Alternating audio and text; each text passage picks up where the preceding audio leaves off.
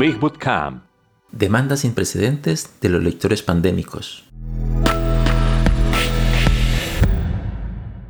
¿Qué es lo que los lectores están buscando como locos en estos momentos? No es papel higiénico, tampoco es la última novela o libro de dietas. Mira estos casos. La página de la National Geographic ha tenido una demanda de tráfico en ese tiempo muy diferente a todo lo que había visto antes. Uworthy, que es un sitio dedicado a contar historias positivas, ha visto un nivel de crecimiento sin precedentes en las últimas cuatro semanas, con un crecimiento del 65% de seguidores en Instagram y un aumento del 47% en las vistas a la página de su sitio web. Nosotros, por supuesto, estamos hablando de buenas noticias. El deseo de historias y noticias edificantes ha visto niveles sin precedentes. A finales de marzo, el actor John Krasinski presentó su programa semanal Algunas Buenas Noticias en YouTube y en una semana logró más de 1.5 millones de suscriptores y 25 millones de vistas en sus videos. The Washington Post y The New York Times han aumentado sus buenas noticias para satisfacer una demanda sin precedentes. Si bien una buena película o libro pueda distraer a la gente de la pandemia, lo que la gente quiere más que la distracción